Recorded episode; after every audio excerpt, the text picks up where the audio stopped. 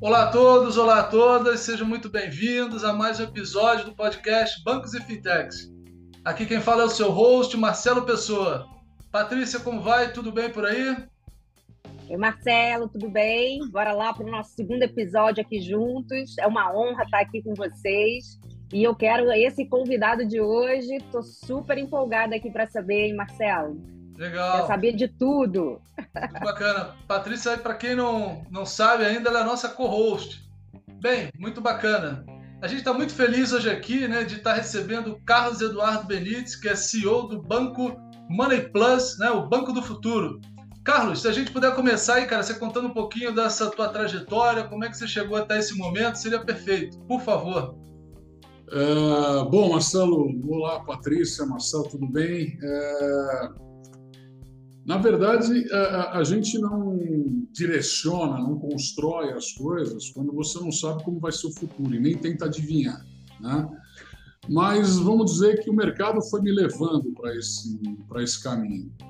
É, foi muito engraçado, porque eu tenho um amigo meu, por acaso hoje ele é o cara que toca todo o Banco C6, e a gente sentou na faculdade e tinha 20 anos de idade e eu escrevi lá, vou ter um banco que vai fazer isso, isso, isso. E ele também, vou ter um banco que vai fazer isso, isso, isso.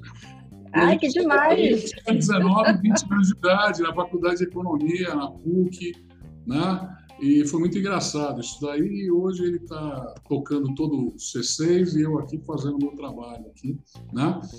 Uh, e aí a minha história começou uh, montando a primeira fintech do Brasil em 1999, quando não era nem falado em fintech, a gente chamava de ponto .com, né? E eu, uh, meio maluco, quis montar uma plataforma para financiar carro.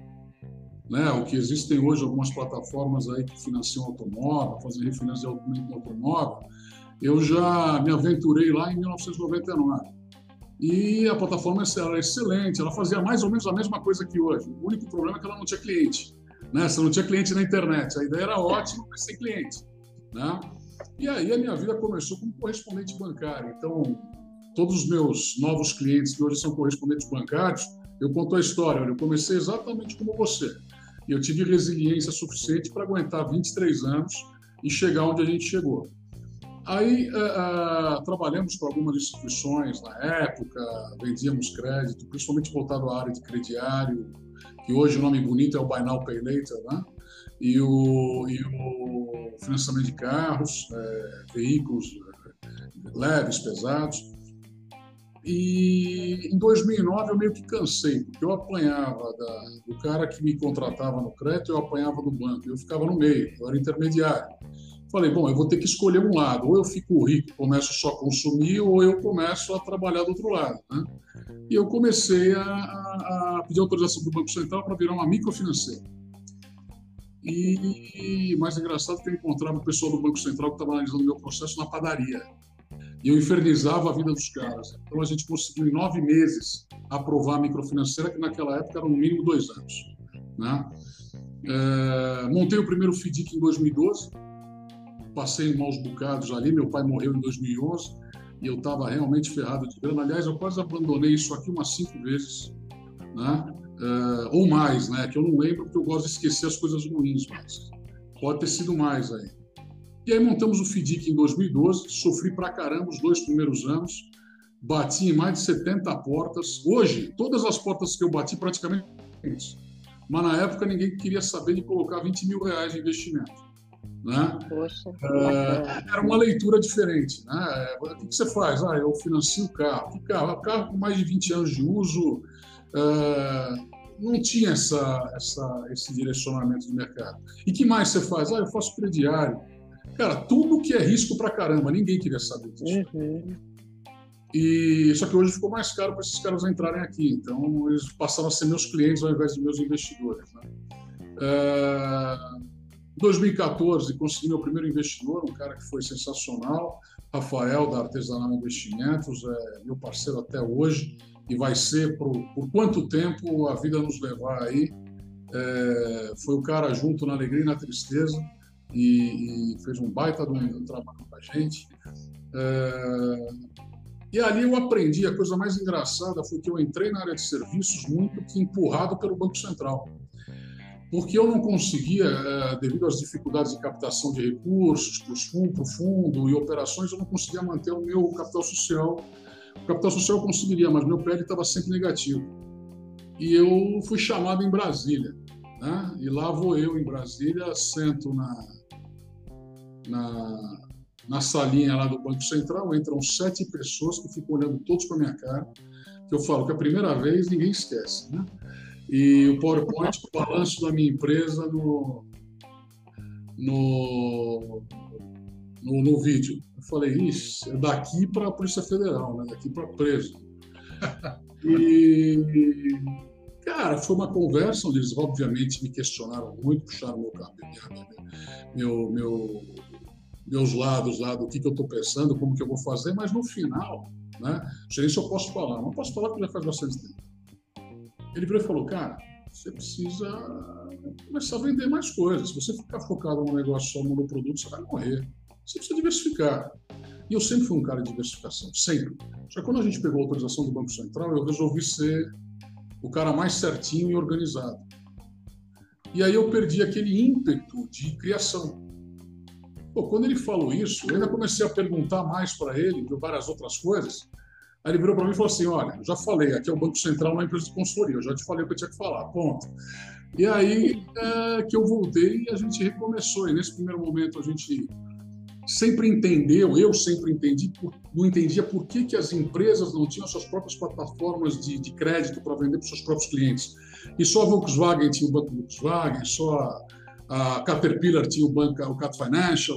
Uh, e, obviamente, a tecnologia impedia isso, porque os investimentos eram muito grandes, as licenças bancárias eram muito caras, o conhecimento do mercado financeiro era complexo, é complexo, continua sendo complexo. Não é qualquer um que pode entrar nesse mercado. E aí, uh, comecei a prestar serviço, sem tecnologia, sem nada.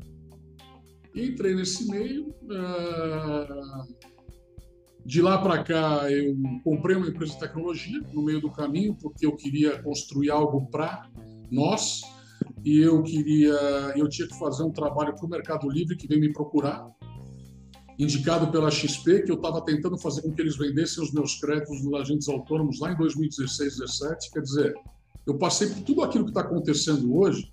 Eu já passei há quase oito anos atrás tentando que todo mundo fizesse aquilo que resolveram fazer nos últimos dois, três anos. Né? Estava na frente do, do, tempo ali, hein, Carlos? Que história bacana, hein? Caramba.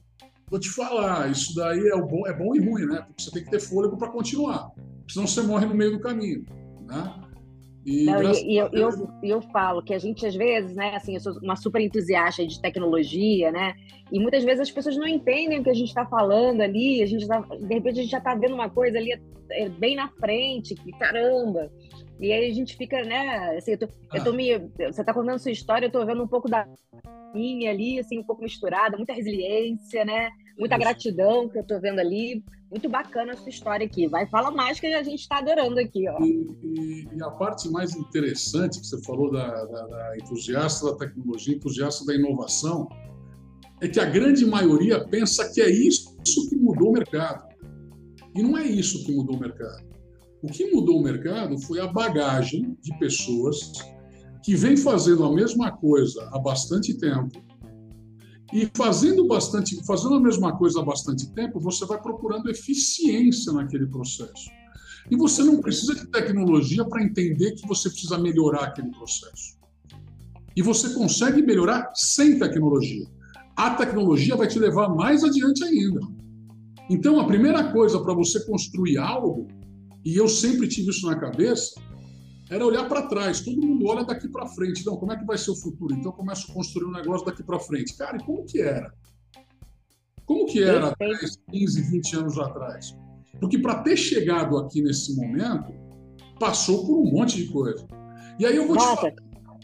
Carlos, eu... até, até assim, estou empolgada aqui com você falando, e assim, eu dou muitas palestras aqui, né, falando de Web3, blockchain, e você sabe que eu sempre começo minhas palestras falando da primeira revolução industrial, para as pessoas entenderem por que, que a gente está vivendo esse momento. falo da primeira, falo da segunda, da terceira, que a gente está na quarta, já indo para a quinta, que as pessoas precisam entender ali, o contexto da história toda e até entender por que, que a gente está acelerando tanto, né? Como que, por que, que a gente está nesse momento? E, e assim, é fantástico você falar disso, assim, tô adorando. Ah, desculpa, tá até cortando, eu quero participar aqui, ó. É que tem muita preguiça, né? O pessoal tem muita preguiça, né? Então, tem a turma mais, mais jovem, que talvez não tenha passado e tenha dificuldade de entender alguns processos, né? Então, prefere olhar para frente. E tem o pessoal que gosta da zona de conforto, né? Que é mais fácil uh, desenhar, é desenhar do que fazer. Né? E aí, é, é, é, que eu brinco, né? O TED começou em 95, a gente está fazendo o Pix agora, não mudou nada, só mudou o nome, né? Então, são 28 anos aí fazendo a mesma coisa, né? Então, calma, né? E aí, essa era a minha cabeça, quer dizer, toda plataforma de negócios, não, não tecnológicos, precisava ter o seu próprio business. E aí a gente começou a vender serviço de análise de crédito, começou a vender serviço de gestão de cobrança, controle de cobrança, Pegamos lá um cliente que era Hyundai Industries para pesar, para máquinas pesadas, entramos no segmento de maquinário pesado, linha amarela, que a gente não conhecia. Entramos no segmento de, da BYD para carros elétricos lá, antes de todo mundo começar nessa febre agora em carros elétricos. Tudo bem que o carro era um carro de um tamanho de um Honda Fit com o peso de um Scania, mas era, era um carro elétrico. né? E, e, e, essa história ela começou a construir. Quando a gente chegou, e mais engraçado aí começou a falar de tecnologia, né? E para mim as coisas têm muito que fazer sentido. É sempre começo, meio e fim. Se não tiver começo, meio e fim, eu não entro no negócio, não participo. Pode esquecer. Contou uma história meio sem, sem, sem função, eu não vou participar. E aí eu tinha que contratar uma empresa de tecnologia para construir a Credit Carro, que era a minha plataforma inicial lá de 1999 que financiava carro eu falei, vou pôr a crédito carro de volta. Porque como eu estou fazendo financiamento de carro, eu vou pôr de volta o digital, já que eu estava visitando eventos, ouvindo falar de fintech para lá, fintech para cá. Eu vi todas as fintechs, vi que elas estavam cometendo os mesmos erros que eu cometi em 99, vi que os investidores estavam fazendo as mesmas bobagens que eu via em 99, só que agora com valores maiores. Né? As análises eram as mesmas, né? Eu falo que até quem é de VC não vai gostar que eu vou falar, mas é, para mim a turma do VC é, uma, é um macaco com uma luzinha na mão. Os caras saem atacando para tudo quanto é lado na hora certa, mas, cara, vai matar muita gente antes, entendeu? E o dinheiro ele mata a operação. Quando falta, uhum. quando sobra. Né? Não adianta só achar que o dinheiro vai resolver o seu problema. Você precisa de cliente. Dinheiro não, você precisa de cliente. Cliente faz dinheiro. Né? E, e aí eu entrevistei três empresas de tecnologia, quatro empresas de tecnologia. Eu vou te falar que eu me senti um burro, porque eles me perguntavam as coisas e eu não sabia absolutamente nada como responder. Vinham com mapas que eu falei, cara, eu não sei nem por onde começa. Né? E aí, a quarta empresa que veio, eu falei, olha, eu quero fazer isso, isso, isso. O cara foi em três caixinhas e me desenhou o que eu. Eu falei, porra, não pode ser tão complexo como os caras falaram, mas também não pode ser tão simples como esse cara está falando. Pô, esse cara é um cara de mais de 50 anos, será que ele conhece a linguagem, a linguagem nova de desenvolvimento? Aquela molecada acho que está mais alinhada, não sei o quê. Aí eu virei para ele e falei, quer vender sua empresa?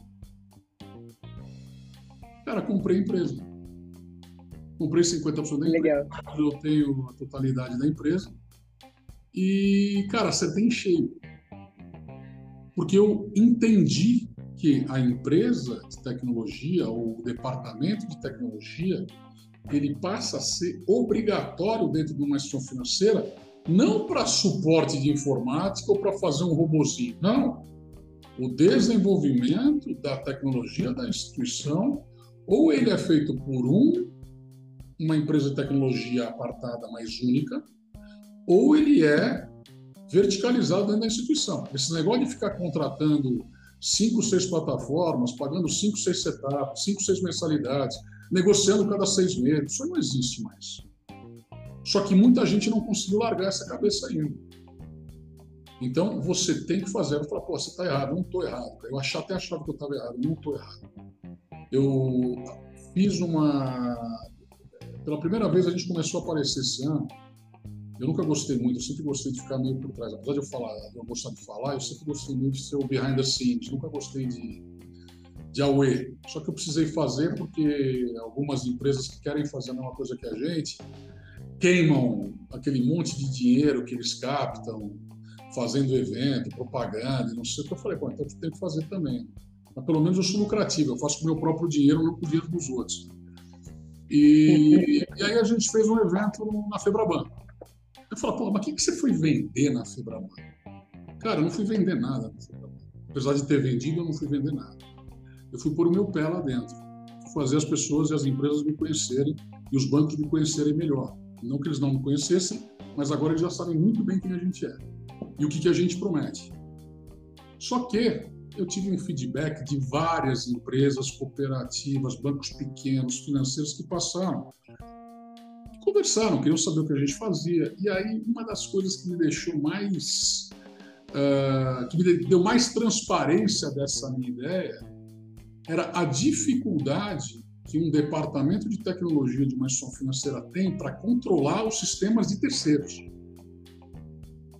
E você construir produtos, construir parametrizações, principalmente porque hoje em dia a gente está no começo de um processo onde o internet banking ele vai ser um lugar muito difícil de você entrar. Você vai começar a usar plataformas de relacionamento qualquer para qualquer coisa que também são que também possuem funcionalidades de banco. Então você vai entrar no Mercado Livre que faz Pix, você vai entrar na, na, no iFood que aplica o seu dinheiro, no caso, ou que você toma um crédito. Você vai começar a usar plataformas de relacionamento. Pô, mas isso aí é, é, é muito. Todo mundo vai entrar no banco. Sim, vai existir aí no corporate, vai existir, mas as pessoas, o grande público, o volume, a tendência é a migração para uso. Eu sei, eu pago táxi hoje de, eu, eu, ando de táxi para cima e para baixo. Cada 10 táxis que eu pago, 8 são ou Mercado Pago, ou Nubank, ou C6, ou uh, PagSeguro. Tá? Verdade. E eu sou aquele cara que conta mesmo, que pergunta para o taxista, e, sabe? Então, é, é, e isso vai acontecer. Tá? E aí, para continuar nossa nossa história da compra da empresa de tecnologia, eu comprei sem saber o que ia dar. Né? Eu falei, só falta eu errar esse negócio. Mas eu estava apostando num contrato do Mercado Livre que eu tinha fechado. E até o Túlio me mandou um parabéns hoje aqui, no, que eu coloco ele sempre como um case. Para mim é o melhor de todos até agora, pedindo desculpas para meus outros clientes, mas foi quem entendeu melhor o negócio até agora. E a gente tinha uma expectativa de fazer 35 milhões num ano de trabalho e acabou fazendo 250 milhões. Nossa, que alegria, hein? E aí, o pequeno dinheiro que eu esperava ganhar pagou tudo e mais um pouco dessa empresa de tecnologia e eu comecei a entrar em outros mercados, abriu nossas portas para as fintechs. A gente começou a ser procurado, porque o objetivo não era ser um servicer, né? Uhum. Mas o cara vinha aqui, me perguntava, eu conhecia o produto que ele ia vender mais que ele. E eu desenhava para ele. E aí ele colocava o front, eu gerava as APIs e ele operava isso. Quando a gente foi ver, a gente tinha 86 fintechs utilizando a nossa estrutura, 150 FDICs e mais todos os varejistas, eh, os maiores empresas de adquirência, eh, e tem gente que virou SCD agora e acabou usando a gente como, como escada, totalmente eh, fair, quer dizer, olha, eu vou crescer, daqui dois, três anos eu vou virar uma SCD, ou eu vou cuidar da minha vida sozinho. A Stone foi uma delas. E, e, e, eu sou super fã também, eu acho ótimo. Meu papel é o seguinte: você me deu a chance de eu entrar aí, meu papel é querer ficar, é ficar. Só que eu tenho que mostrar que, que eu sou capaz de ficar e que você vai precisar de mim. Se em algum momento você achar que, que você faz tudo melhor sozinho, cara, quero que você seja feliz. Mercado Livre, por exemplo, montou a CFI dele, o Mercado Pago, a CFI opera lá, só que ele voltou aqui para fazer operação de financiamento de automóveis. Então a gente está fazendo agora financiamento de automóveis para eles que é um, um business que a gente conhece. Então, uh, uh, o mais legal é que a gente acabou se replicando ao mercado como uma empresa que resolve problemas. Né? É, a gente criou, a, ou pelo menos a gente construiu ah, junto com o mercado pago, a operação deles, e a gente fala, pô, mas era só tecnologia, era só programar. Não, cara. A parte mais importante foi validar o negócio. E a gente só conseguiu validar um negócio porque eu fui persistente e fui pegar a resolução do Banco Central. Porque o modelo que eles queriam fazer não era permitido. A forma que eles queriam fazer, eu burlava o KYC. Eu precisava de alguma forma que me suportasse isso. Então, não foi tecnologia, não foi inovação, não foi ser um service, foi ler a resolução do Banco Central correta de ponta a ponta e procurar uma alternativa para viabilizar.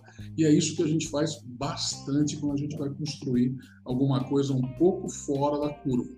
Porque aquele negócio, é, qualquer empresa de inovação, um banco, que está querendo fazer alguma coisa diferente, se ele fizer a mesma coisa que um banco tradicional faz, ele vai continuar entregando a mesma coisa que o banco tradicional entrega. Então, ele tem que trabalhar entre o certo e o duvidoso. Quando a gente fala duvidoso, todo mundo acha que a gente está no errado. Não, não, não, a gente não está no errado. As resoluções, elas são, em grande parte, interpretativas. Só que os, as grandes instituições, elas não podem construir sistemas de controles interpretativos. Elas têm que criar as regras delas. Então, eles interpretaram e criaram uma regra. Isso não significa que aquela regra é a única certa. Então, para você inovar, você tem alguns, algumas etapas. Eu até vou te perguntar um negócio. Você já ouviu falar em cliente eventual e cliente recorrente? Já. Já? Eu nunca ouvi falar. Não, assim, recorrente é aquele que está sempre ali, né? Não, isso sim, não, não. Mas em alguma resolução do Banco Central. Ah, não, me, me conta, não. isso não, resolução não, é, conta aqui hoje, pra gente. Hoje, hoje já não tem mais, porque ela caiu em 2019 mas foi embasado. Mas o que, que era? Nessa, ele, ele, determinava as regras de KYC. Hum. E aí eu, eu me apoiei nesta regra para fazer a operação do Mercado Pago, porque era uma operação sem pedir nenhum documento para o cliente. Entendi. Eu tinha que usar ferramentas para validar o KYC, que eu não precisaria usar a solicitação de contrato social, documento pessoal, balanço. Então eu tinha que me amparar nisso. E se eu não tivesse achado isso, talvez não tivesse colocado a operação lá. Então, Caramba!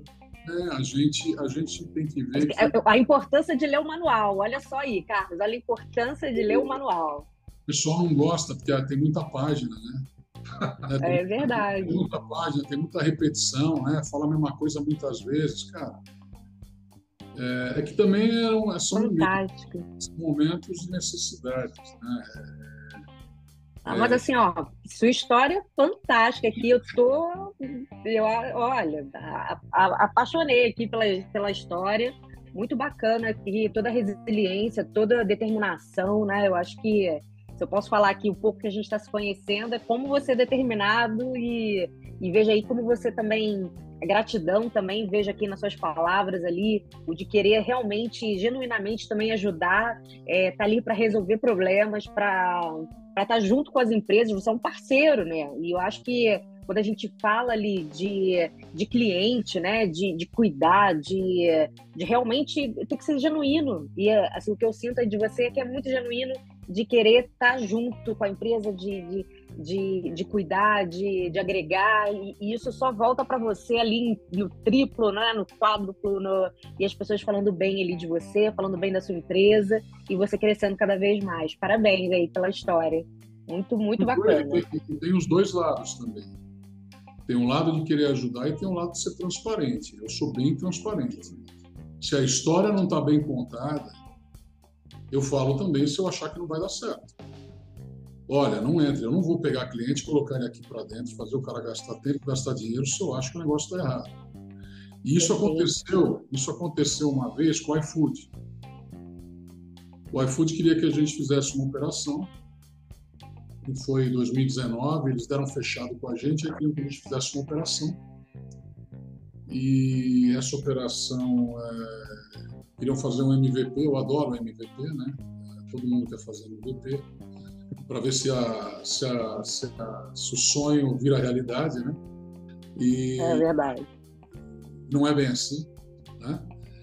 E aí eles queriam fazer de um jeito que eu particularmente falei, cara, não vai.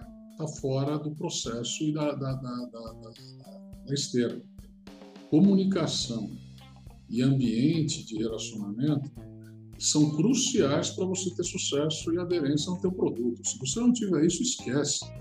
Você pode até fazer negócio, mas você vai ter um resultado pífio. Não deu outra. Eu não quis fazer porque eu falei, eu vou gastar o meu dinheiro, vou gastar o meu tempo. Você vai gastar o seu dinheiro e você vai gastar o seu tempo. E aí eles fizeram um ano, dez meses mais ou menos, com quem que topou fazer, 14 milhões de reais em crédito. E aí eu, em 2020, é, quis um desafio para mim, eu acho que eu já não tinha problema suficiente, fui arrumar um outro problema, que era entrar no programa emergencial de acesso ao crédito do governo, que era o PEAC Maquininhas, que eram crédito dados para empresas que vendiam através de de máquina de cartões e os, o valor seria debitado desses, desses clientes num percentual mensal, diário, para o pagamento disso.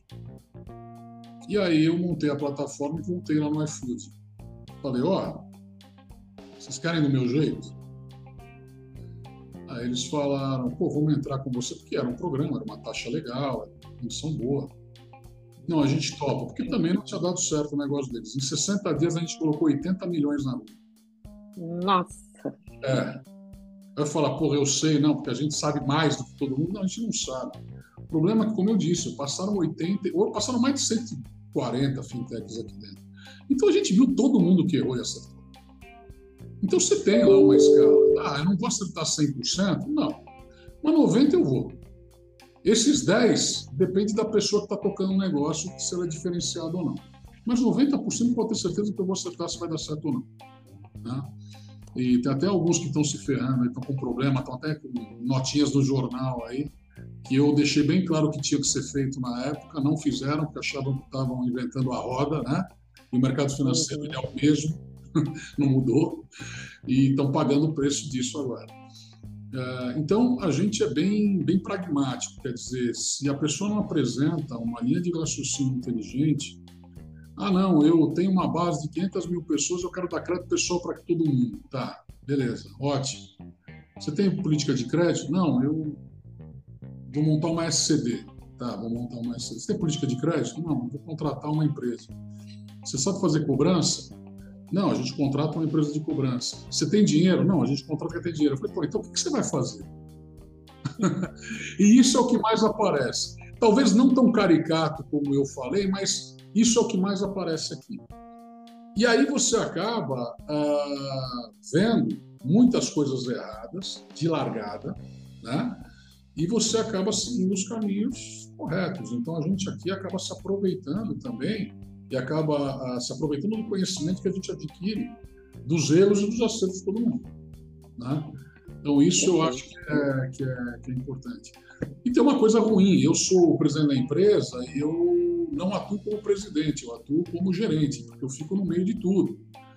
E eu me enfio no meio de tudo. Quando dá também, não tudo, mas quase tudo. Então, sobra pouco tempo para eu ficar olhando para fora, perdendo meu tempo analisando concorrência, né? Eu simplesmente baixo a cabeça, olho e vou. Foca no seu, né? Gosto, gosto muito. O mercado é muito grande, o mercado é muito grande. Quer dizer, por mais que existam concorrentes, não, não, vão, não vão existir concorrentes que atrapalhem o meu crescimento.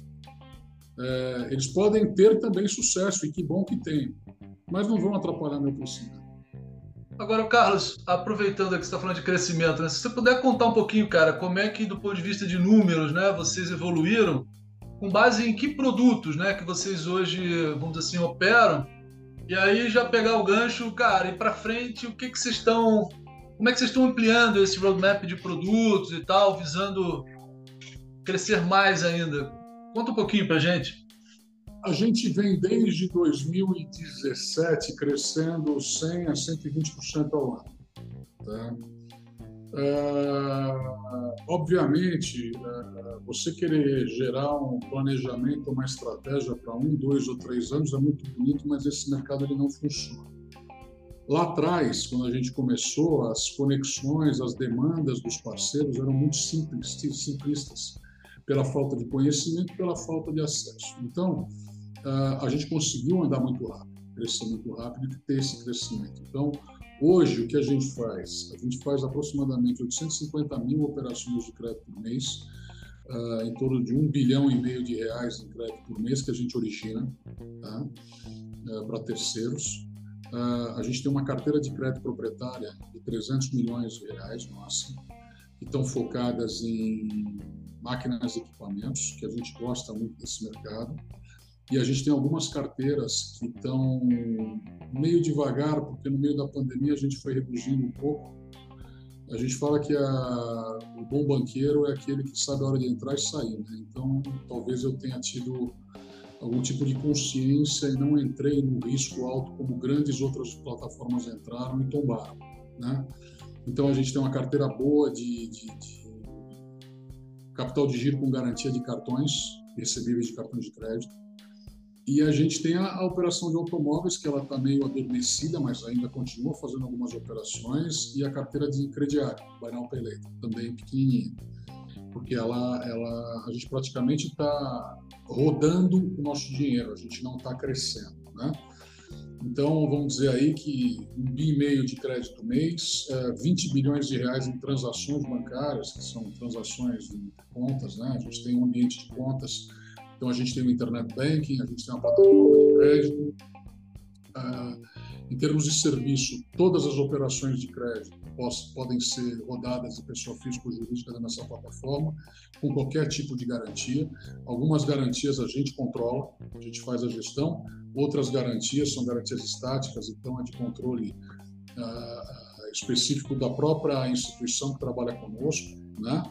Ah, em termos de clientes, nós temos fintechs, nós temos varejistas, adquirentes, ah, bancos, ban grandes bancos, né? então Itaú é nosso parceiro, ah, varejistas Magalu, Via Varejo, ah, ah, Mercado Livre, B2W, Americanas, né? Ah, adquirente Rede Cielo Stone, XP, BTG, então todos esses parceiros fazem negócio de alguma forma, usam a gente de alguma forma. Ah, mas é só a emissão de uma cédula de crédito bancário para formalização de um título. Sim, mas pode usar também nosso motor de crédito, nosso ambiente de ciência de dados, que foi, foi muito bem provado por algumas ferramentas no exterior e a gente ganhou a competição deles. Uh, que é um, um produto que a gente está colocando na rua, nossa área de cobrança, principalmente porque toda essa turma que está entrando no mercado agora para dar crédito, não sabe que cobrança é essencial, ou pelo menos se sabe não executa. Então, na hora okay. de fazer, na hora de fazer precisa de gente para fazer isso. Então, a gente está nesse mercado. Uh, então a gente vem aí num ambiente de, de, de, processos muito muito completo voltado a transacional e crédito, né?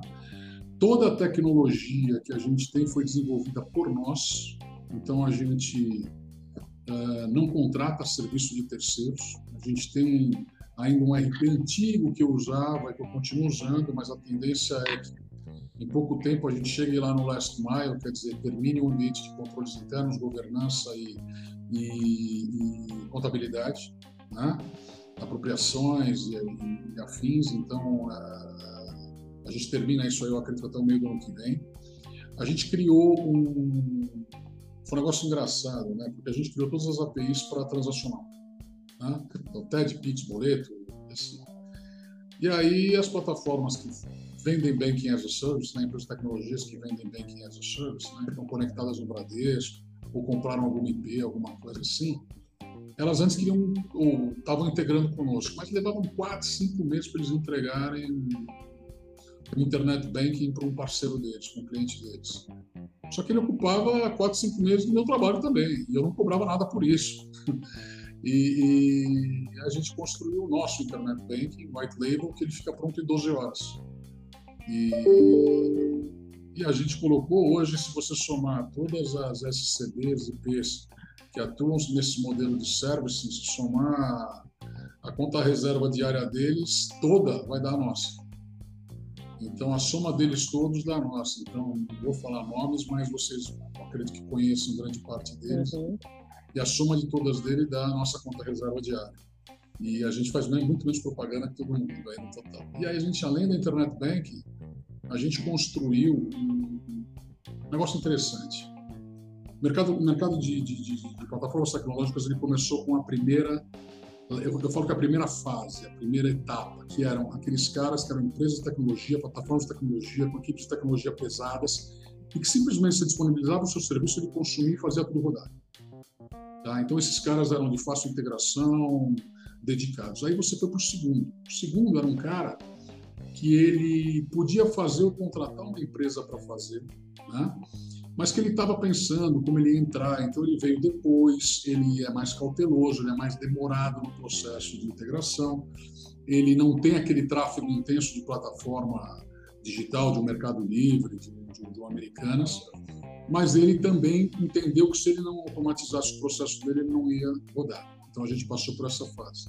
E aí a gente está na terceira fase. O que é a terceira fase? É aquele cara que não sabe por onde começar ele sabe que ele tem que dar crédito, ele sabe que talvez mas ele faça tudo errado. Ele sabe que ele não tem automação nenhuma e que ele precisa de ajuda nisso. E ele não sabe por onde começar. E aí, além da tecnologia, ele precisa de gente que direcione o processo dele, que ele entenda como funciona um FDIC, que ele entenda como funciona uma securizadora. Então, a gente entrou e desenvolveu uma plataforma que a gente chama de um Composable, é uma plataforma que a gente chama de múltiplo, são várias telas N telas, onde todas as nossas APIs estão dentro dessas telas. E ele escolhe o jeito que ele quiser, ele dá só o desenho do que ele quer fazer. Ele me diz assim, olha, eu quero que aqui entre cadastro, eu quero que aqui faça simulação, eu quero que aqui é, jogue com motor de crédito, eu quero que aqui consulte o Serasa, quero...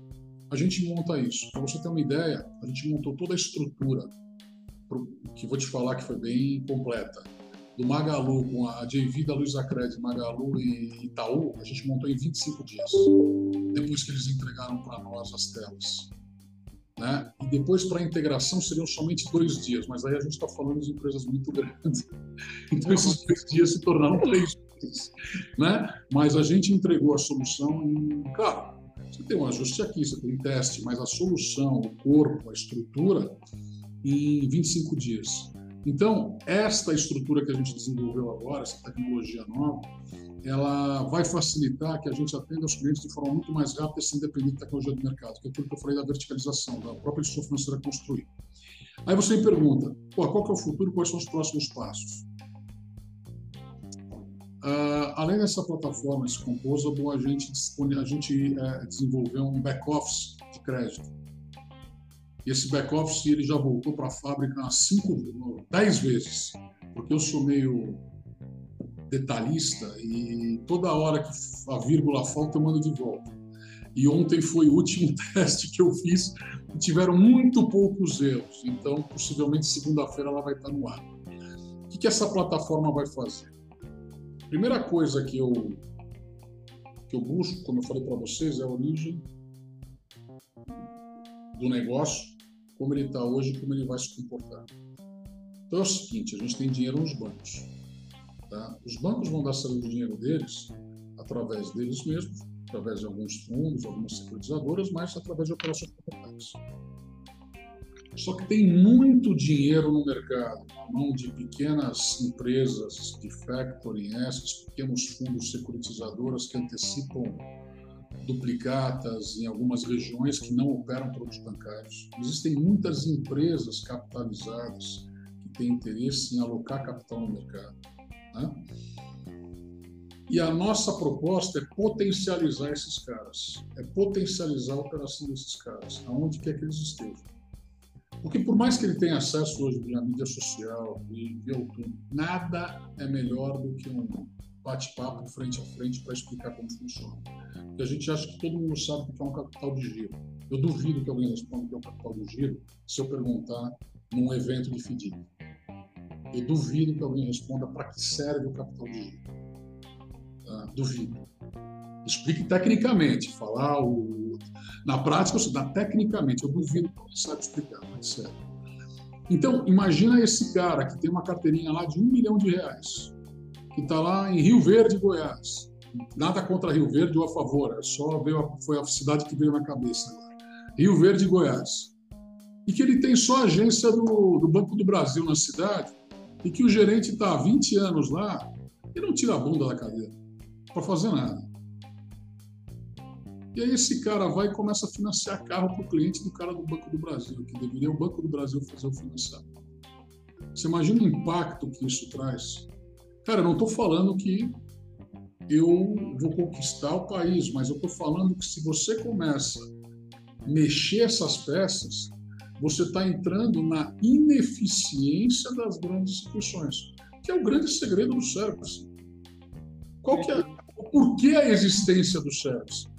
O service existe, o Bank as a Service existe, porque o mercado é ineficiente, porque ele ficou muito grande e ele se tornou ineficiente. Senão não haveria necessidade, o próprio banco faria esse papel. Né? O próprio banco tradicional faria esse papel.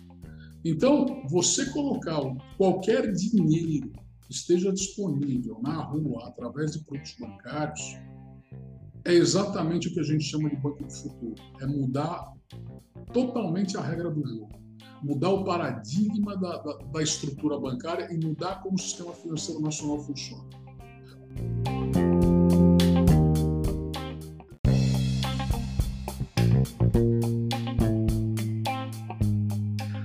Olá a todos, olá a todas, sejam muito bem-vindos a mais um episódio do podcast Bancos e Fintechs.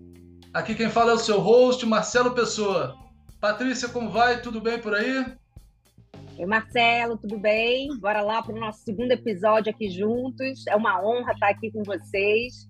E eu quero esse convidado de hoje. Estou super empolgada aqui para saber, hein, Marcelo? Legal. Quer saber de tudo. Muito bacana. Patrícia, para quem não, não sabe ainda, ela é a nossa co-host. Bem, muito bacana. A gente está muito feliz hoje aqui né, de estar tá recebendo o Carlos Eduardo Benites, que é CEO do Banco Money Plus, né, o Banco do Futuro. Carlos, se a gente puder começar aí, cara, você contando um pouquinho dessa tua trajetória, como é que você chegou até esse momento, seria perfeito. Por favor. É, bom, Marcelo, olá, Patrícia, Marcelo, tudo bem? É, na verdade, a, a, gente não direciona, não constrói as coisas quando você não sabe como vai ser o futuro e nem tenta adivinhar, né? Mas vamos dizer que o mercado foi me levando para esse, esse caminho. É, foi muito engraçado, porque eu tenho um amigo meu, por acaso hoje ele é o cara que toca todo o Banco C6, e a gente sentou na faculdade e tinha 20 anos de idade e eu escrevi lá, vou ter um banco que vai fazer isso, isso, isso. E ele também, vou ter um banco que vai fazer isso, isso, isso. Ai, que demais! tinha 19, 20 anos de idade, na faculdade de economia, na PUC, né? E foi muito engraçado isso daí. E hoje ele está tocando todo o C6 e eu aqui fazendo o meu trabalho aqui, né? Uh, e a minha história começou uh, montando a primeira fintech do Brasil em 1999, quando não era nem falado em fintech, a gente chamava de ponto .com, né? E eu, uh, meio maluco, quis montar uma plataforma para financiar carro. Né? O que existem hoje algumas plataformas aí que financiam automóvel, fazem refinanciamento automóvel. Eu já me aventurei lá em 1999. E a plataforma era excelente, ela fazia mais ou menos a mesma coisa que hoje. O único problema é que ela não tinha cliente né? Você não tinha cliente na internet. A ideia era ótima, mas sem cliente, né? E aí a minha vida começou como correspondente bancário. Então, todos os meus novos clientes que hoje são correspondentes bancários, eu conto a história. eu comecei exatamente como você. E eu tive resiliência suficiente para aguentar 23 anos e chegar onde a gente chegou. Aí uh, uh, trabalhamos com algumas instituições na época, vendíamos crédito, principalmente voltado à área de crediário, que hoje o nome bonito é o Buy Now Pay Later, né? e, o, e o financiamento de carros, é, veículos é, leves, pesados. E em 2009 eu meio que cansei, porque eu apanhava da, do cara que me contratava no crédito, eu apanhava do banco, eu ficava no meio, eu era intermediário. Falei, bom, eu vou ter que escolher um lado, ou eu fico rico começo só a consumir, ou eu começo a trabalhar do outro lado. Né? E eu comecei a, a, pedir autorização do Banco Central para virar uma microfinanceira. E mais engraçado que eu encontrava o pessoal do Banco Central que estava analisando meu processo na padaria. E eu infernizava a vida dos caras. Então a gente conseguiu, em nove meses, aprovar a microfinanceira, que naquela época era no mínimo dois anos. Né? É, montei o primeiro FIDIC em 2012, passei maus bocados ali. Meu pai morreu em 2011 e eu estava realmente ferrado de grana. Aliás, eu quase abandonei isso aqui umas cinco vezes, né? É, ou mais, né? Que eu não lembro porque eu gosto de esquecer as coisas ruins, mas pode ter sido mais aí. E aí montamos o FIDIC em 2012, sofri pra caramba os dois primeiros anos, bati em mais de 70 portas. Hoje, todas as portas que eu bati praticamente mas na época ninguém queria saber de colocar 20 mil reais de investimento. Né? Poxa, é, era uma leitura diferente. Né? O que, você faz? Ah, eu financio o carro. Que carro? Carro com mais de 20 anos de uso, é, não tinha essa, essa, esse direcionamento de mercado. E que mais você faz? Ah, eu faço crediário. Cara, tudo que é risco pra caramba, ninguém queria saber disso. Uhum. E só que hoje ficou mais caro para esses caras entrarem aqui. Então eles passaram a ser meus clientes ao invés de meus investidores. Né? É... Em 2014 consegui meu primeiro investidor, um cara que foi sensacional, Rafael da Artesanal Investimentos, é meu parceiro até hoje e vai ser por, por quanto tempo a vida nos levar aí. É... foi o cara junto na alegria e na tristeza e, e fez um baita de um, trabalho com a gente. É... E ali eu aprendi, a coisa mais engraçada foi que eu entrei na área de serviços muito que empurrado pelo Banco Central. Porque eu não conseguia, é, devido às dificuldades de captação de recursos para o fundo e operações, eu não conseguia manter o meu capital social. O capital social eu conseguiria, mas meu PL estava sempre negativo. E eu fui chamado em Brasília. Né? E lá vou eu em Brasília, sento na, na, na salinha lá do Banco Central, entram sete pessoas que ficam olhando todos para minha cara, que eu falo que a primeira vez ninguém esquece, né? E o PowerPoint, o balanço da minha empresa no, no, no, no vídeo. Eu falei, isso é daqui para a Polícia Federal, né? daqui para preso. E, cara, foi uma conversa onde eles, obviamente, me questionaram muito, puxaram meu cabelo, meu, meu, meus lados lá do que, que eu estou pensando, como que eu vou fazer, mas no final, né? Se eu posso falar, não posso falar porque já faz bastante tempo. Ele virou e falou, cara, você precisa começar a vender mais coisas. Se você ficar focado num negócio só no produto, você vai morrer. Você precisa diversificar. E eu sempre fui um cara de diversificação, sempre. Só que quando a gente pegou a autorização do Banco Central, eu resolvi ser o cara mais certinho e organizado. E aí eu perdi aquele ímpeto de criação. Pô, quando ele falou isso, eu ainda comecei a perguntar mais para ele de várias outras coisas. Aí ele virou para mim e falou assim: Olha, já falei, aqui é o Banco Central, uma empresa de consultoria, eu já te falei o que eu tinha que falar, ponto. E aí é, que eu voltei e a gente recomeçou. E nesse primeiro momento a gente sempre entendeu, eu sempre entendi, não entendia por que, que as empresas não tinham suas próprias plataformas de, de crédito para vender para seus próprios clientes.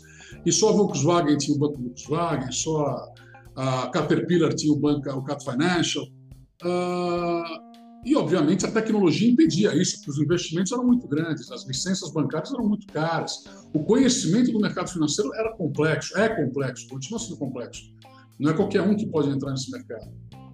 E aí uh, comecei a prestar serviço, sem tecnologia, sem nada. Entrei nesse meio. Uh, de lá para cá, eu comprei uma empresa de tecnologia no meio do caminho, porque eu queria construir algo para nós e eu queria, eu tinha que fazer um trabalho para o Mercado Livre que veio me procurar, indicado pela XP, que eu estava tentando fazer com que eles vendessem os meus créditos dos agentes autônomos lá em 2016, 2017. Quer dizer, eu passei por tudo aquilo que está acontecendo hoje. Eu já passei há quase oito anos atrás tentando que todo mundo fizesse aquilo que resolveram fazer nos últimos dois, três anos. Né? Estava na frente do, do, tempo ali, hein, Carlos? Que história bacana, hein? Caramba. Vou te falar, isso daí é, bom, é bom e ruim, né? Porque você tem que ter fôlego para continuar. Senão você morre no meio do caminho. Né? E, Não, e, eu, eu, eu, falo que a gente, às vezes, né, assim, eu sou uma super entusiasta de tecnologia, né, e muitas vezes as pessoas não entendem o que a gente está falando ali, a gente tá, de repente a gente já está vendo uma coisa ali é, bem na frente, que caramba, e aí a gente fica, né, assim, eu tô, ah. eu tô me, você está contando sua história, eu estou vendo um pouco da minha ali, assim, um pouco misturada, muita resiliência, né, muita Isso. gratidão que eu estou vendo ali, Muito bacana a sua história aqui. Vai, fala mais que a gente está adorando aqui. Ó. E, e, e, a parte mais interessante que você falou da, da, da entusiasta da tecnologia, entusiasta da inovação, é que a grande maioria pensa que é isso que mudou o mercado. E não é isso que mudou o mercado. O que mudou o mercado foi a bagagem de pessoas que vem fazendo a mesma coisa há bastante tempo, e fazendo bastante, fazendo a mesma coisa há bastante tempo, você vai procurando eficiência naquele processo. E você não precisa de tecnologia para entender que você precisa melhorar aquele processo. E você consegue melhorar sem tecnologia. A tecnologia vai te levar mais adiante ainda. Então, a primeira coisa para você construir algo, e eu sempre tive isso na cabeça, era olhar para trás. Todo mundo olha daqui para frente. Então, como é que vai ser o futuro? Então, eu começo a construir um negócio daqui para frente. Cara, e como que era? Como que era 10, 15, 20 anos atrás? Porque para ter chegado aqui nesse momento, passou por um monte de coisa. E aí eu vou Nossa. te falar. Carlos, eu... até, até assim, estou empolgada aqui com você falando, e assim, eu dou muitas palestras aqui, né, falando de Web3, blockchain, e você sabe que eu sempre começo minhas palestras falando da primeira revolução industrial, para as pessoas entenderem por que, que a gente está vivendo esse momento. Falo da primeira, falo da segunda, da terceira, que a gente está na quarta, já indo para a quinta, que as pessoas precisam entender ali, o contexto da história toda e até entender por que, que a gente está acelerando tanto, né? Como que, por que, que a gente está nesse momento? E, e assim, é fantástico você falar disso, assim, tô adorando. Ah, desculpa, tá até cortando, eu quero participar aqui, ó. é que tem muita preguiça, né? O pessoal tem muita preguiça, né? Então, tem a turma mais, mais jovem, que talvez não tenha passado e tenha dificuldade de entender alguns processos, né? Então, prefere olhar para frente. E tem o pessoal que gosta da zona de conforto, né? Que é mais fácil uh, desenhar, é desenhar do que fazer. Né? E aí, uh, uh, uh, eu brinco, né? O TED começou em 95, a gente está fazendo o Pix agora, não mudou nada, só mudou o nome, né? Então, são 28 anos aí fazendo a mesma coisa. Né? Então, calma. Né? E aí, é, essa era a minha cabeça, quer dizer, toda plataforma de negócios, não, não tecnológicos, precisava ter o seu próprio business. E aí a gente começou a vender serviço de análise de crédito, começou a vender serviço de gestão de cobrança, controle de cobrança. Pegamos lá um cliente que era revendo SUS para pesar, para máquinas pesadas, entrando num segmento de maquinário pesado, linha amarela, que a gente não conhecia. Entramos no segmento de, da BYD para carros elétricos lá, antes de todo mundo começar nessa febre agora em carros elétricos. Tudo bem que o carro era um carro de um tamanho de um Honda Fit com o peso de um Scania, mas era, era um carro elétrico. né? E, e, e, essa história ela começou a construir. Quando a gente chegou, e mais engraçado aí começou a falar de tecnologia, né? E para mim as coisas têm muito que fazer sentido. É sempre começo, meio e fim. Se não tiver começo, meio e fim, eu não entro no negócio, eu não participo, pode esquecer. Contou uma história meio sem, sem, sem função, eu não vou participar. E aí, eu tinha que contratar uma empresa de tecnologia para construir a Credit Carro, que era a minha plataforma inicial lá de 1999 que financiava carro. Eu falei, vou pôr a Credit Carro de volta. Porque como eu estou fazendo financiamento de carro, eu vou pôr de volta o digital, já que eu estava visitando eventos, ouvindo falar de fintech para lá, fintech para cá. Eu vi todas as fintechs, vi que elas estavam cometendo os mesmos erros que eu cometi em 99, vi que os investidores estavam fazendo as mesmas bobagens que eu via em 99, só que agora com valores maiores. Né? As análises eram as mesmas. Né? Eu falo que até quem é de VC não vai gostar que eu vou falar, mas é, para mim a turma do VC é, uma, é um macaco com uma luz na mão. Os caras saem atacando para tudo quanto é lado na hora certa. Mas, cara, vai matar muita gente antes. Entendeu? E o dinheiro, ele mata a operação. Quando falta, ele sobra. Né? Não adianta só achar que o dinheiro vai resolver o seu problema. Você precisa de cliente. Dinheiro não, você precisa de cliente. Cliente faz dinheiro. Né? E, e, e aí, eu entrevistei três empresas de tecnologia, quatro empresas de tecnologia. Eu vou te falar que eu me senti um burro, porque eles me perguntavam as coisas e eu não sabia absolutamente nada como responder. Vinham com mapas que eu falei, cara, eu não sei nem por onde começa. Né? E aí, a quarta empresa que veio, eu falei, olha, eu quero fazer isso, isso, isso. O cara foi em três caixinhas e me desenhou o que eu queria. Eu falei, porra, não pode ser tão complexo como os caras falaram, mas também não pode ser tão simples como esse cara está falando. Pô, esse cara é um cara de mais de 50 anos, será que ele conhece a linguagem, a linguagem nova de desenvolvimento? Aquela molecada acho que está mais alinhada, não sei o quê. Aí eu virei para ele e falei, quer vender sua empresa? Cara, comprei a empresa. Comprei 50% da empresa. Legal. Eu tenho a totalidade da empresa. E, cara, acertei em cheio. Porque eu entendi que a empresa de tecnologia, ou o departamento de tecnologia, ele passa a ser obrigatório dentro de uma instituição financeira, não para suporte de informática ou para fazer um robozinho. Não. O desenvolvimento da tecnologia da instituição, ou ele é feito por um, uma empresa de tecnologia apartada, mais única, ou ele é verticalizado dentro da instituição. Esse negócio de ficar contratando cinco, seis plataformas, pagando cinco, seis setups, cinco, seis mensalidades, negociando cada seis meses, isso não existe mais. Só que muita gente não conseguiu largar essa cabeça ainda. Então, você tem que fazer. Eu falo, pô, você está errado. Não estou errado. Eu achava, até achava que eu estava errado. Não estou errado.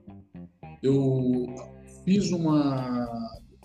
Pela primeira vez, a gente começou a aparecer esse ano eu nunca gostei muito, eu sempre gostei de ficar meio por trás. Apesar de eu falar, eu gostar de falar, eu sempre gostei muito de ser o behind the scenes, nunca gostei de, de away. Só que eu precisei fazer porque algumas empresas que querem fazer a mesma coisa que a gente queimam aquele monte de dinheiro que eles captam fazendo evento, propaganda, não sei o que. Eu falei, pô, então eu tenho que fazer também. Mas pelo menos eu sou lucrativo, eu faço com o meu próprio dinheiro, não com o dinheiro dos outros. E, e aí a gente fez um evento na Febraban. Eu falo, pô, mas o que, que você foi vender na Febraban? Cara, eu não fui vender nada na Febraban. Apesar de ter vendido, eu não fui vender nada. Eu fui pôr o meu pé lá dentro. Fazer as pessoas e as empresas me conhecerem e os bancos me conhecerem melhor. Não que eles não me conhecessem, mas agora eles já sabem muito bem quem a gente é e o que, que a gente promete.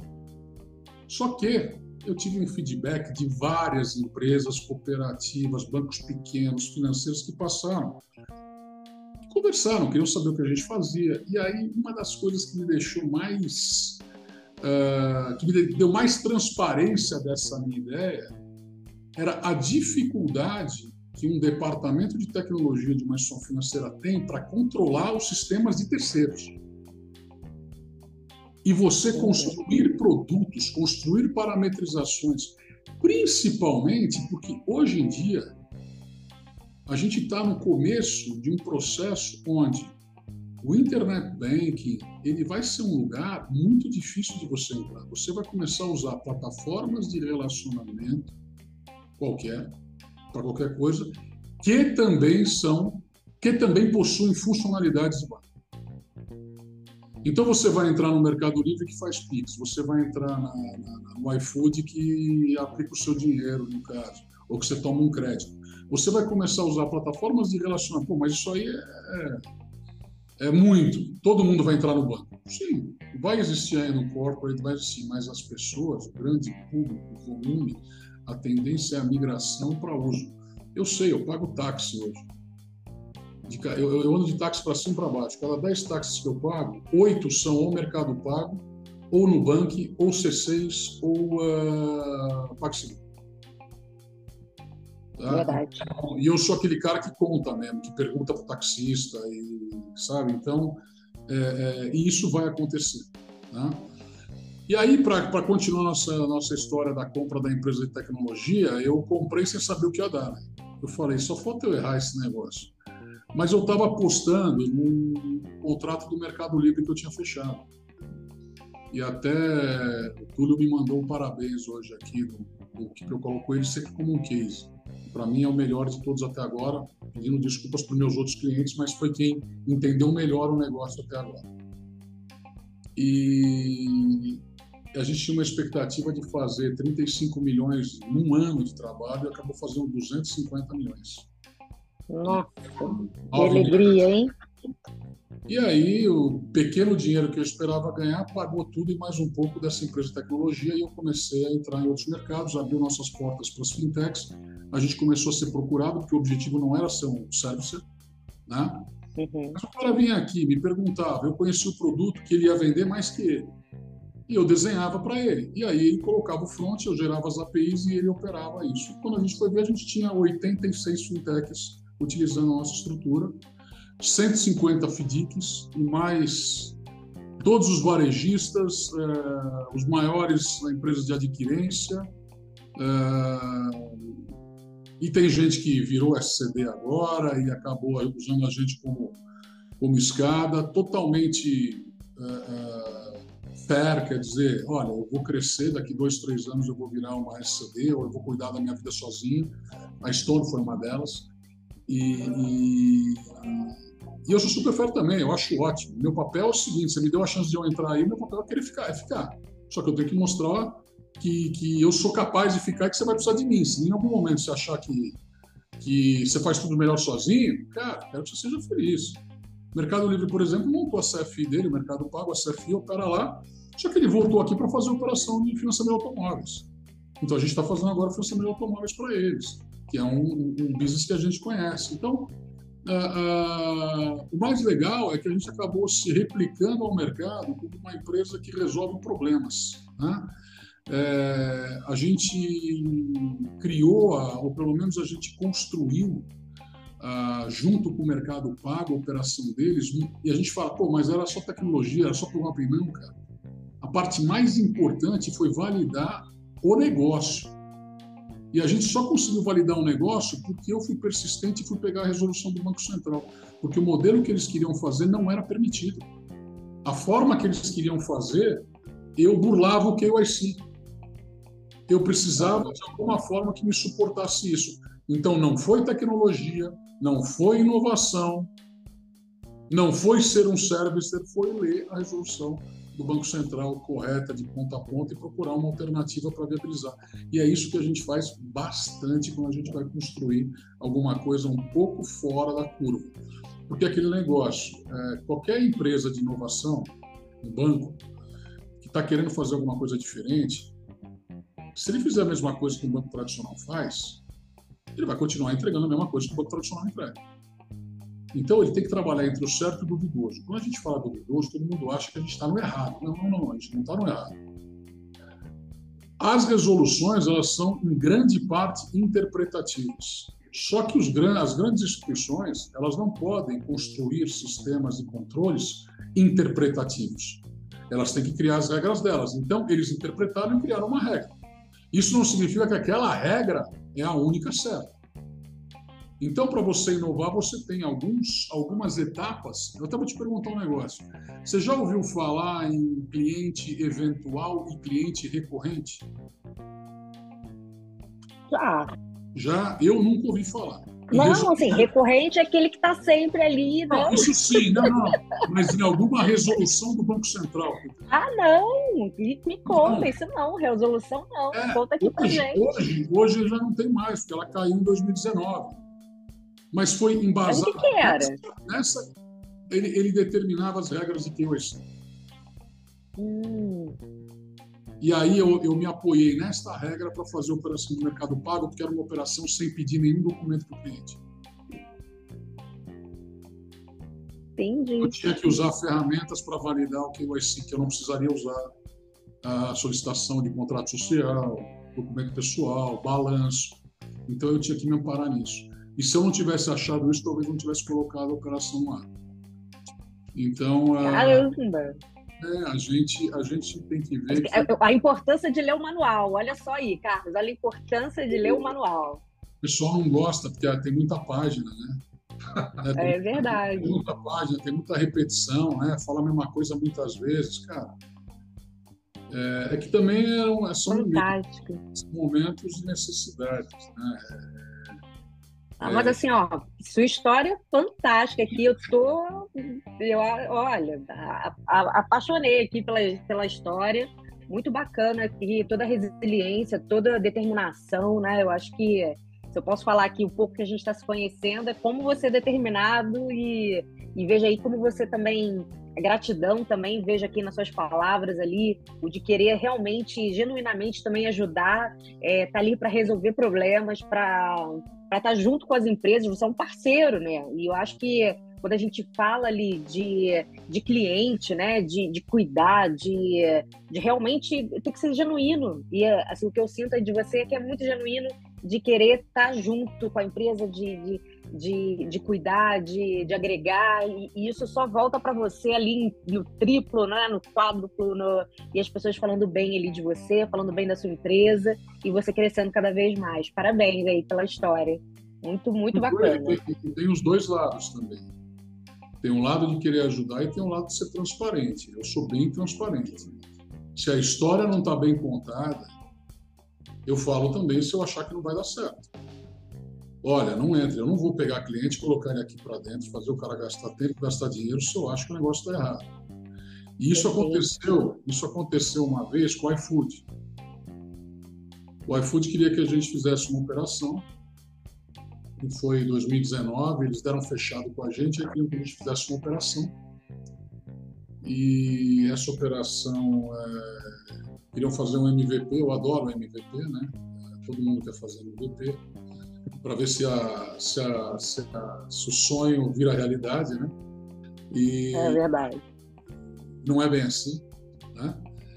E aí eles queriam fazer de um jeito que eu particularmente falei, cara, não vai está fora do processo e da, da, da, da, da esteira.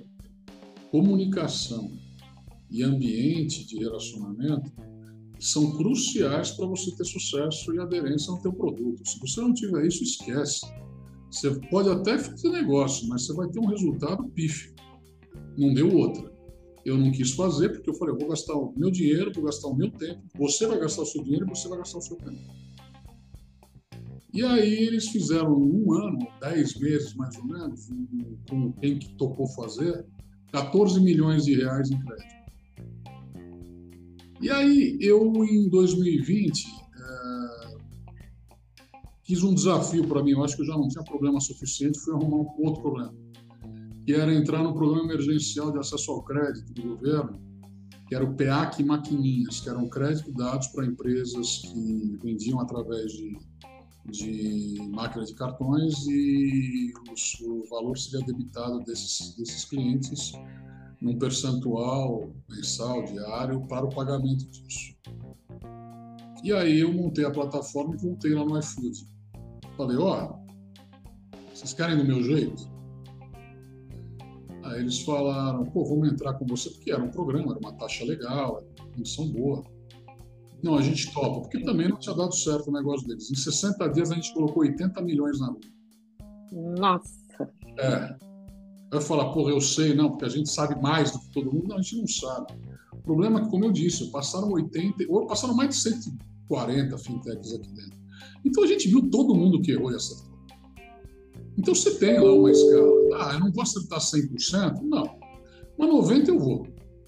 Esses 10 depende da pessoa que está tocando o um negócio, se ela é diferenciada ou não. Mas 90% pode ter certeza que eu vou acertar se vai dar certo ou não. Né? E tem até alguns que estão se ferrando, estão com problema, estão até com notinhas do jornal aí, que eu deixei bem claro que tinha que ser feito na época, não fizeram, porque achavam que estavam inventando a roda, né? E o mercado financeiro uhum. é o mesmo, não mudou, e estão pagando o preço disso agora. É, então, a gente é bem, bem pragmático, quer dizer, se a pessoa não apresenta uma linha de raciocínio inteligente, ah, não, eu tenho uma base de 500 mil pessoas, eu quero dar crédito pessoal para todo mundo. Tá, beleza, ótimo. Você tem política de crédito? Não, eu vou montar uma SCD. Tá, vou montar uma SCD. Você tem política de crédito? Não, vou contratar uma empresa. Você sabe fazer cobrança? Não, a gente contrata uma empresa de cobrança. Você tem dinheiro? Não, a gente contrata quem tem dinheiro. Eu falei, pô, então o que você vai fazer? e isso é o que mais aparece. Talvez não tão caricato como eu falei, mas isso é o que mais aparece aqui. E aí você acaba ah, vendo muitas coisas erradas, de largada, né? e você acaba seguindo os caminhos corretos. Então a gente aqui acaba se aproveitando também e acaba ah, se aproveitando do conhecimento que a gente adquire dos erros e dos acertos de todo mundo. Né? Então, isso eu acho que é, que, é, que é importante. E tem uma coisa ruim: eu sou o presidente da empresa e eu não atuo como presidente, eu atuo como gerente, porque eu fico no meio de tudo. E eu me enfio no meio de tudo. Quando dá também, não tudo, mas quase tudo. Então, sobra pouco tempo para eu ficar olhando para fora, perdendo meu tempo analisando concorrência, né? Eu simplesmente baixo a cabeça, olho e vou. Foca no seu, né? Gosto, gosto muito. O mercado é muito grande, o mercado é muito grande. Quer dizer, por mais que existam concorrentes, não, não, vão, não vão existir concorrentes que atrapalhem o meu crescimento. É, eles podem ter também sucesso, e que bom que tem, mas não vão atrapalhar meu crescimento. Agora, Carlos, aproveitando que você está falando de crescimento, né? se você puder contar um pouquinho, cara, como é que, do ponto de vista de números, né, vocês evoluíram, com base em que produtos né, que vocês hoje, vamos dizer assim, operam, e aí já pegar o gancho, cara, e para frente, o que, que vocês estão. Como é que vocês estão ampliando esse roadmap de produtos e tal, visando crescer mais ainda? Conta um pouquinho para gente. A gente vem desde 2017 crescendo 100 a 120% ao ano. Tá? Uh, obviamente, uh, você querer gerar um planejamento, uma estratégia para um, dois ou três anos é muito bonito, mas esse mercado ele não funciona. Lá atrás, quando a gente começou, as conexões, as demandas dos parceiros eram muito simples, simplistas, pela falta de conhecimento, pela falta de acesso. Então, uh, a gente conseguiu andar muito rápido, crescer muito rápido e ter esse crescimento. Então, hoje, o que a gente faz? A gente faz aproximadamente 850 mil operações de crédito por mês, uh, em torno de um bilhão e meio de reais em crédito por mês que a gente origina tá? uh, para terceiros. Uh, a gente tem uma carteira de crédito proprietária de 300 milhões de reais, nossa, que estão focadas em máquinas e equipamentos, que a gente gosta muito desse mercado. E a gente tem algumas carteiras que estão meio devagar, porque no meio da pandemia a gente foi reduzindo um pouco. A gente fala que a, o bom banqueiro é aquele que sabe a hora de entrar e sair. Né? Então, talvez eu tenha tido algum tipo de consciência e não entrei no risco alto como grandes outras plataformas entraram e tombaram. Né? Então, a gente tem uma carteira boa de, de, de capital de giro com garantia de cartões recebíveis de cartões de crédito e a gente tem a, a operação de automóveis, que ela está meio adormecida, mas ainda continua fazendo algumas operações, e a carteira de crediário, Buy Now também pequenininha, porque ela, ela, a gente praticamente está rodando o nosso dinheiro, a gente não está crescendo, né? Então, vamos dizer aí que um bi e meio de crédito mês, 20 é, bilhões de reais em transações bancárias, que são transações de contas, né? A gente tem um ambiente de contas então, a gente tem o Internet Banking, a gente tem uma plataforma de crédito. Ah, em termos de serviço, todas as operações de crédito podem ser rodadas de pessoa física ou jurídica nessa plataforma, com qualquer tipo de garantia. Algumas garantias a gente controla, a gente faz a gestão, outras garantias são garantias estáticas, então é de controle uh, específico da própria instituição que trabalha conosco. Né? Ah, em termos de clientes, nós temos fintechs, nós temos varejistas, adquirentes, ah, bancos, grandes bancos, né? então Itaú é nosso parceiro, ah, varejistas Magalu, Via Varejo, Mercado Livre, B2W, Americanas, né? adquirente Rede Cielo Stone, XP, BTG, então todos esses parceiros fazem negócio de alguma forma, usam a gente de alguma forma. Ah, mas é só a emissão de uma cédula de crédito bancário para formalização de um título. Sim, mas pode usar também nosso motor de crédito, nosso ambiente de ciência de dados, que foi, foi muito bem provado por algumas ferramentas no exterior e a gente ganhou a competição deles. Uh, que é um, um produto que a gente está colocando na rua. Nossa área de cobrança, principalmente porque toda essa turma que está entrando no mercado agora para dar crédito, não sabe que cobrança é essencial. Ou pelo menos se sabe e não executa. Então, na hora, de fazer, na hora de fazer, precisa de gente para fazer isso. Então, a gente está nesse mercado. Uh, então a gente vem aí num ambiente de, de, de, processos muito muito completo voltado a transacional e crédito, né? Toda a tecnologia que a gente tem foi desenvolvida por nós, então a gente uh, não contrata serviço de terceiros. A gente tem ainda um RP antigo que eu usava e que eu continuo usando, mas a tendência é que Em pouco tempo a gente chegue lá no last mile, quer dizer, termine o ambiente de controles internos, governança e, e, e contabilidade, né? apropriações e, e, afins. Então, a, a gente termina isso aí, eu acredito, até o meio do ano que vem. A gente criou um. Foi um negócio engraçado, né? Porque a gente criou todas as APIs para transacional. Né? Então, TED, Pix, Boleto, esse. E aí, as plataformas que vendem Banking as a Service, né? empresas de tecnologias que vendem Banking as a Service, né? estão conectadas no Bradesco, ou compraram algum IP, alguma coisa assim, elas antes queriam, ou estavam integrando conosco, mas levavam quatro, cinco meses para eles entregarem o internet banking para um parceiro deles, para um cliente deles. Só que ele ocupava quatro, cinco meses do meu trabalho também, e eu não cobrava nada por isso.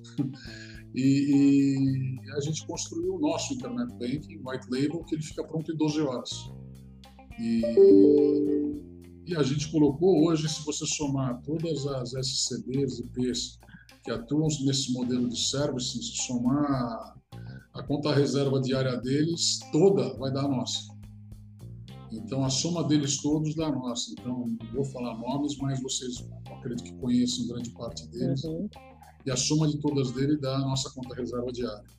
E a gente faz muito menos propaganda que todo mundo aí no total. E aí a gente, além da Internet Bank, a gente construiu um negócio interessante.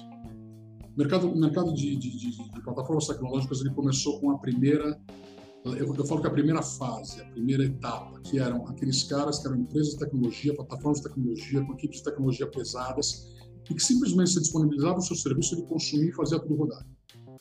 Tá? Então, esses caras eram de fácil integração, dedicados. Aí você foi para o segundo. O segundo era um cara que ele podia fazer ou contratar uma empresa para fazer, né? mas que ele estava pensando como ele ia entrar, então ele veio depois, ele é mais cauteloso, ele é mais demorado no processo de integração, ele não tem aquele tráfego intenso de plataforma digital, de um mercado livre, de, de, de um Americanas, mas ele também entendeu que se ele não automatizasse o processo dele, ele não ia rodar. Então a gente passou por essa fase. E aí a gente está na terceira fase. O que é a terceira fase? É aquele cara que não sabe por onde começar. Ele sabe que ele tem que dar crédito, ele sabe que talvez mas ele faça tudo errado. Ele sabe que ele não tem automação nenhuma e que ele precisa de ajuda nisso. E ele não sabe por onde começar. E aí, além da tecnologia, ele precisa de gente que direcione o processo dele, que ele entenda como funciona um FDIC, que ele entenda como funciona uma securizadora. Então, a gente entrou e desenvolveu uma plataforma que a gente chama de um Composable, é uma plataforma que a gente chama de múltiplo, são várias telas, N telas, onde todas as nossas APIs estão dentro dessas telas. E ele escolhe o jeito que ele quiser, ele dá só o desenho do que ele quer fazer. Ele me diz assim, olha, eu quero que aqui entre cadastro, eu quero que aqui faça simulação, eu quero que aqui é, jogue para o motor de crédito, eu quero que aqui consulte o Serasa, quero... A gente monta isso. Para você ter uma ideia, a gente montou toda a estrutura, que vou te falar que foi bem completa. Do Magalu com a JV da Luiza Cred, Magalu e Itaú, a gente montou em 25 dias, depois que eles entregaram para nós as telas. Né? E depois, para a integração, seriam somente dois dias, mas aí a gente está falando de empresas muito grandes. Então, esses dois dias se tornaram três dias. Né? Mas a gente entregou a solução em. Claro, você tem um ajuste aqui, você tem um teste, mas a solução, o corpo, a estrutura, em 25 dias. Então, esta estrutura que a gente desenvolveu agora, essa tecnologia nova, ela vai facilitar que a gente atenda os clientes de forma muito mais rápida sem depender da tecnologia do mercado, que é aquilo que eu falei da verticalização, da própria instituição financeira construir. Aí você me pergunta, qual que é o futuro, quais são os próximos passos? Uh, além dessa plataforma, esse Composable, a gente, a gente é, desenvolveu um back-office de crédito. Esse back-office ele já voltou para a fábrica cinco, dez vezes, porque eu sou meio detalhista e toda hora que a vírgula falta eu mando de volta. E ontem foi o último teste que eu fiz e tiveram muito poucos erros. Então, possivelmente segunda-feira ela vai estar no ar. O que, que essa plataforma vai fazer? Primeira coisa que eu, que eu busco, como eu falei para vocês, é a origem do negócio, como ele está hoje, como ele vai se comportar. Então é o seguinte: a gente tem dinheiro nos bancos. Tá? Os bancos vão dar saída do dinheiro deles através deles mesmos, através de alguns fundos, algumas securitizadoras, mas através de operações capitais. Só que tem muito dinheiro no mercado, na mão de pequenas empresas de factoring, essas pequenos fundos securitizadoras que antecipam duplicatas em algumas regiões que não operam produtos bancários. Existem muitas empresas capitalizadas que têm interesse em alocar capital no mercado. Né? E a nossa proposta é potencializar esses caras, é potencializar a operação desses caras, aonde quer que eles estejam. Porque por mais que ele tenha acesso hoje à mídia social e tudo, nada é melhor do que um bate-papo frente a frente para explicar como funciona.